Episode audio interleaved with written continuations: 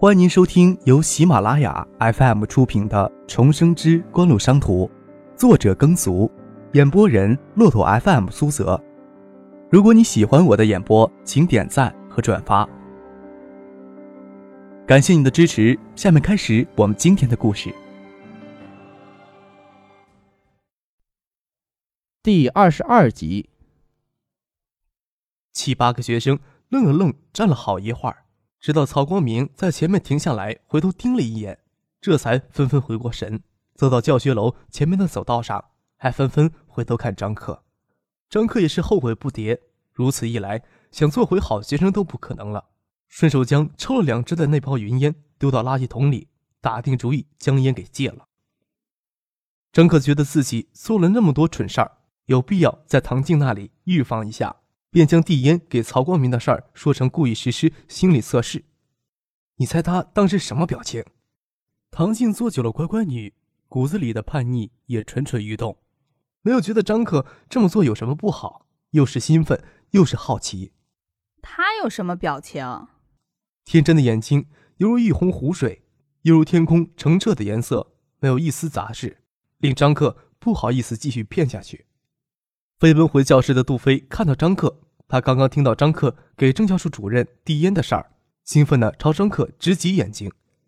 张克拍拍脑袋，心想：只要在唐青的心里保留纯洁的形象就够了。接下来，主课的任课老师都会到教室里来露一下脸。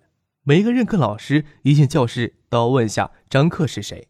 每回张克都认真地自我介绍一番，身子欠着，刚要站起来，那个任课老师就说。认识一下，不需要站起来。怪异的目光让张克无比的郁闷。开学的第一天就这样过去了。放学先送唐静上公交车，可能是早上唐学谦与交通领导挤过公交的缘故，公交车倒是不挤。之后，张克用公用电话亭给许思打了电话，问他过不过来帮自己辅导功课。许思在电话犹豫了一会儿，就答应了。张克回到学校食堂，买了饭菜。就往富贵园里跑，就怕路上遇到杜飞给他堵住。又想杜飞让李志芳选上当班长，希望有更好的表现，短时间不会到自己的屋里厮混，倒不用找借口赶他走。新海通大厦离一中富贵园小区并不远，乘公交车走环城线反而不及骑单车快。张可提着饭菜赶到富贵园，看见许思黄色单车停在楼下，许思抱着一叠资料站在楼梯口。看见张克手里提的饭盒，心里一暖，过来要帮他提。这时有人经过，许思心虚的背过身去。张克笑着说：“又不是偷情，你是我许思姐，别人看到又能怎样？”虽说是一护士，但是厨卫齐全。推门进屋，许思将手里的资料交给张克，拿着饭菜到厨房热一热。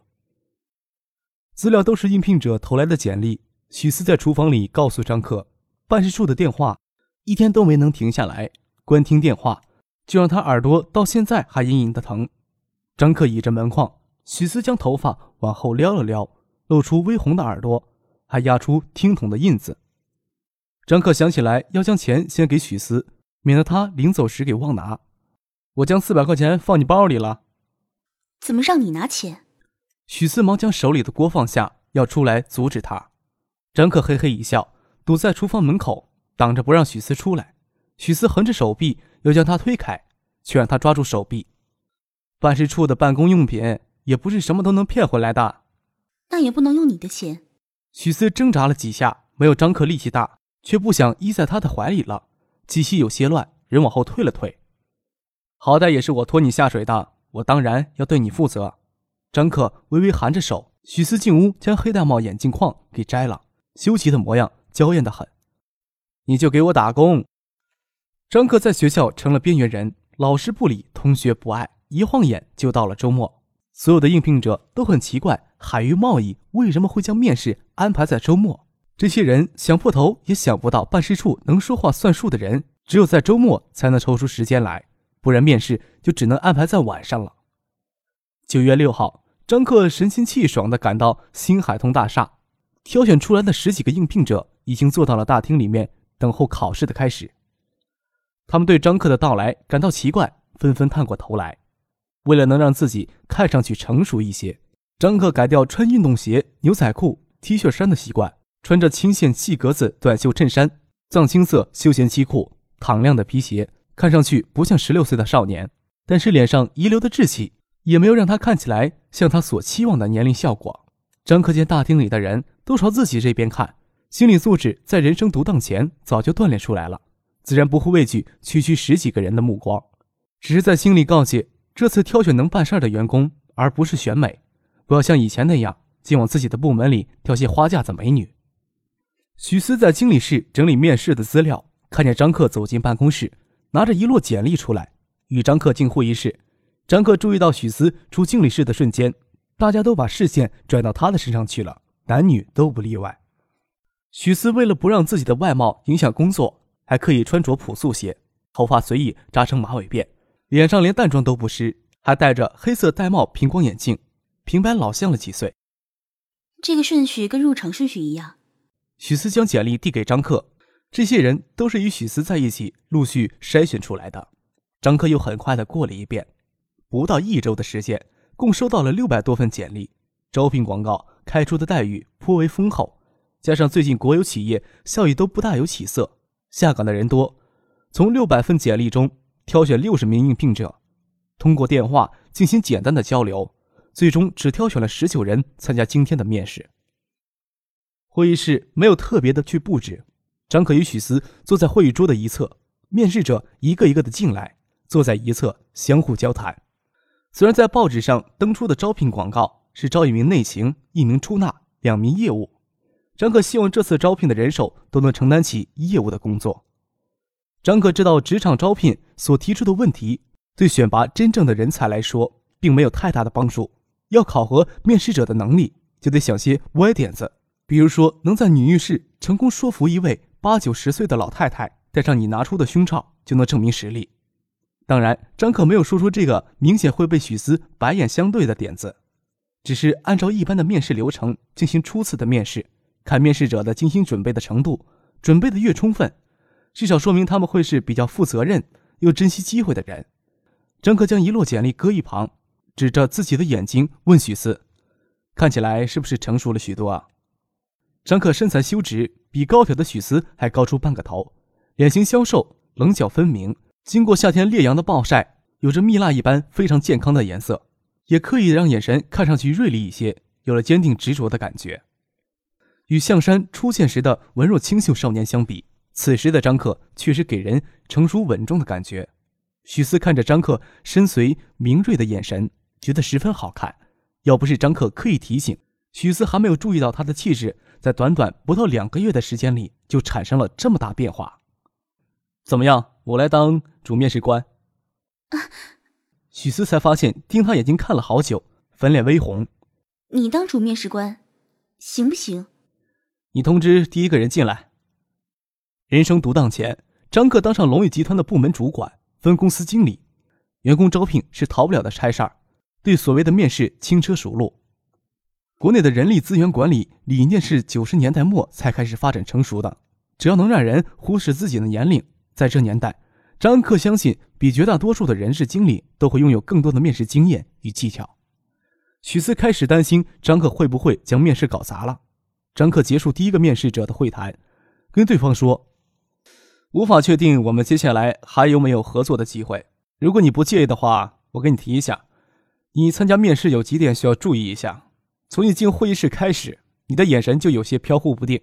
虽然说我很想吸引你的注意力。”可是我发现我自己很失败，整个会谈我们几乎没有眼神上的交流，还有你说话时手势太多，少量的手势能加强表达的效果。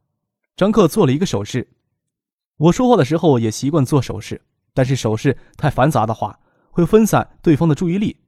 与做手势一样，在听对方说话时不要有太多的小动作。我注意在不长的时间里，你不停地摸这边的头发，还习惯性的舔嘴唇。其实，对于参加面试的人，我都会有些紧张。虽然我是面试官，我坐在你的对面也有些紧张，但是不要轻易的让自己紧张的情绪流露出来，有助于增加面试官对你的信心。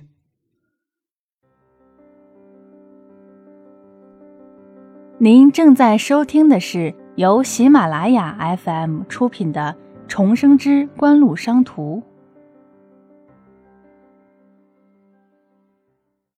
张克将面试的简历递给对方，希望这些对于你参加其他公司的面试有所帮助。张克的语气并不咄咄逼人，第一个进来面试的女孩子没有流露出太尴尬的神情，倒是一副还很受教的样子。临出门还回头鞠了个躬。许思一脸诧异的看着张克：“你从哪里学来这一套？你以为做干部子弟容易啊？有很多礼仪要注意的，不仅是说话的语气，就连看人的眼神都要学，要训练好几万回呢。”张克笑着胡扯：“要不要我露一个迷人的眼神给你看？”呸！许思轻搓了一口，倒也放心让他继续主持面试，怀疑自己能不能做得比他好。走到门口，通知下面的面试者进来。每一个面试者会谈结束。张克都会当场告诉对方可以离开，还是留下来等着进入接下来的面试环节。张克还注意到一个细节：每一个进来面试的人手里都会拿着贴好的表格。面试者左手拿着表格，张克就伸出右手跟他握手；面试者右手拿着表格，张克就伸出左手跟他握手。这显然是张克设计好测试面试者心理素质的环节，却又不露痕迹，实在想不通他从哪里学来的这些东西。要知道。他才是刚刚读高中的十六岁少年。经过第一轮的挑选，只剩下七个人。张可让他们到会议室围着会议桌坐下，他与许思站在那里，让这七个人相互开始熟悉，然后一起讨论作为一个营销人员所具备的基本素质有哪些。总结出七点来，张克要他们分别就一点进行阐述。就这样，又剔除三人，留下四人，三男一女。与许思进行简单的讨论之后。将最后四名挑选下来的应聘者叫进会议室，张克直截了当地说：“办事处是海域公司的下属机构，但是拥有一定的独立性，可以自主挑选方向、开展业务，因为自由度相当大。但是挑选员工时会格外的挑剔，这就说明你们能站在这里，你们就是被挑选出来的人。”张克上午走进办公处时，或许还给人稚嫩的感觉，但是他在主持面试过程中。沉着的语气、冷静的姿态，以及他对营销深刻了解，对每一次会谈的主导能力，给人留下很深的印象，彻底迷惑应试者对他的感官，完全就像用一张娃娃脸的青年俊才。当张克说到“你们是被挑选出来的人”时，四个人的眼睛都不约而同的一亮，颇受这句话的鼓舞。张克继续说：“办事处有个内部规定，新入职员工需向办事处交纳五千元的。”工作保证金，至于要不要来办事处工作，希望你们尽快给出答案。许思事先没有听到张克提起工作保证金的事情，使了个眼色，让他到外面说话，给你们留点时间讨论一下，不需要今天就给答复。张克站起来说了一句话，就随许思走出了会议室。许思拉着张克走到经理室，问他工作保证金的事。之前没听你提起过呀。许思姐。要保证办事处能正常运转起来，账上要有两三万的流动资金才行。这钱从哪儿来？张克将裤兜掏出来，他这周节约下来的生活费，中午给这十几号应聘人员买盒饭吃，手头一分钱都没有留下来。可是，没有那么多的可是。张克笑着说：“我没有想过失败的可能。”许思见张克有些稚气的脸上神情坚定，早就拿定主意，无奈叹了口气。也就没有劝他放弃这个念头，只是问他：剩下这四个人素质能力都不错，要是不愿交工作保证金，会不会有些可惜了？出乎许思的意料，四个人第二天就将保证金交上来。他们本来有些疑虑，在九四年通过招聘骗取工作保证金的例子，电视里也不是没有播过。后来通过交谈才知道，当时的面试形式给他们很正规的感觉。再说，看上去有些年轻的张克给他们留下非常深刻的印象。他们开玩笑说：“如果是诈骗的话，那张总一定是最专业的诈骗犯，而且仅挑最后剩下的四个人进行诈骗。”许思心想，张克的行为要说是诈骗也不为过。所谓的工作保证金，只是办事处缺乏必要的流动资金，偏偏能让他得逞。原本打算先招一名内勤，一名出纳，两名业务。招聘广告上也是这么写的，但是留下的四个人都是应聘业务职位的。四个人中最年轻的刘明辉是华东理工大学市场营销九三届毕业生，之前的工作单位有大半年没有发出工资，没想着死守一棵树上吊死，只是一直没有找到合适的工作。周一平是海州大学机械系九一届的毕业生，耐不住性子，在原先的公司做过技术工作，看到海州日报上这则待遇优渥的招聘广告，便过来试一试。九零年从海州商学院毕业的杨云。是四个人中营销经验最丰富的，也因为他比较丰富的营销经验。面试时，张克与他多聊了几句话，他觉得句句说到自己心坎去了，已是他劝其他三人打消疑虑的。蒋薇是四人唯一的女性，身材比许思还要夸张，眉眼间有几颗白雀斑，倒是显出几分风韵，眼睛很迷人，才三十一岁，已经从原来的单位办了内退，让许思他们听了羡慕不已，张克却见怪不怪。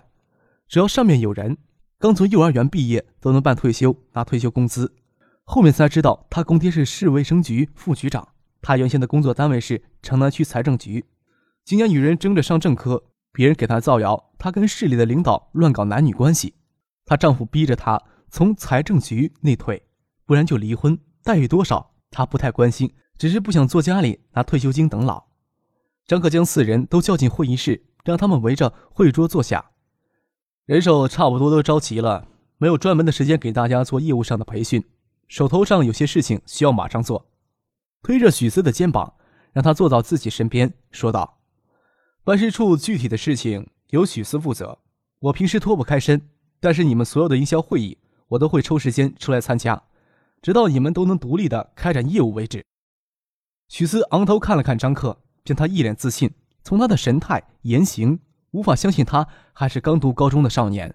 从招聘面试到现在，杨云、蒋薇他们根本就没有怀疑过他的年龄，真是让人无法相信。张可见许思昂头看着自己，朝他笑了笑。现在也不是漏气的时候。当会议室角落里的移动白板拖到面前来，这张移动白板与很多办公用品都是以试用的名义从供货商那里骗来的，将爱立信 G H 三八八的图片用磁性贴贴在白板上。这些图片是张克从通讯杂志上裁下来的。我们很快就能拿到这款数字手机的代理权，但是我们目前在海州还没有完整的分销渠道。许思愣了愣，真实的情况应该是建立完整的分销渠道以及获得一定的铺货资金之后，才有可能拿到爱立信在海州的代理权。张克根本就没有打算把实情告诉刚招进来的四个人。许思倚着椅背，扭过头来看着张克。不去想他的年龄，他的脸部线条明俊，眼神坚定锐利，非常耐看。许思让心里突然冒出来的念头给吓了一跳。张可没有详细介绍模拟信号通讯与数字通讯的技术特点，这个一时半会儿也解释不清，只跟他们说：联通公司与邮电部门通信局今年都将在建设数字通讯网络。现在大家常看到的大哥大是一种信号模拟手机，很快就会被数字手机所淘汰。当然，摩托罗拉都通过各地邮局销售他们的通讯器材，占据当前通讯器材市场绝大部分的份额。爱立信等国际品牌制造商要进入国内，无法通过邮电系统购销网络跟摩托罗拉竞争，只有采取总分式多级代理体系，利用渠道商对市场销售网点控制的优势，迅速把货铺到全国主要大中城市。爱立信在国内的分公司已经采取这一做法。早在年初就已经确定华东代理商，我们即将成为爱立信在海州市的渠道代理商，所以需要在座的四人与我许思在最短的时间里一起建立起海州的分销网络。办事处不仅没有分销渠道，还没有铺货所需的资金，现在随随便便一部大哥大就要两三万，数字手机也不会便宜多少。就算能在短时间里建立起分销渠道，铺货的资金也绝对不是小数目。一脸从容自信，张克也让他的激情所感染，似乎也认为这些困难会迎刃而解。当然，以张克家在海州的基础，另找一家有资金实力的单位合作也不会太困难。张克侧头看许思，看向自己的眼神很柔和。我说错了？许思摇了摇头。我们对数字通讯一窍不通，是不是请公司派名工程师过来，给我们扫一下盲？许思在张克这一天的灌输下，对数字通讯已经建立起了相当完整的概念，但他对张克没有太大信心，所以对自己目前所了解的知识没有底。觉得请海域公司的工程师讲解一下才更有把握。哦，这事儿啊，我已经跟那个婉晴姐打过招呼了，工程师晚上就能到，只能在海州留两天。许思听张克的口气，倒是早就确定刘明辉四个人一定不会给五千元的工作保证金下退，这才提前联络海域公司那边派出培训工程师。想起他昨天说没有想到有失败的可能这句话时那种自信的神情，宛然一笑。整个克制着不去看许思勾魂的眼神，继续说道：“留给我们建立分销网络的时间很短，我希望能连续三天以最少的资金拿下《海州日报》三版的半版篇幅做广告，通过广告让市场终端销售商主动来找我们。”听众朋友，您刚刚收听到的是由喜马拉雅 FM 出品的《重生之官路商途》，作者耕俗。演播人：骆驼 FM 苏泽，更多精彩有声书尽在喜马拉雅 FM。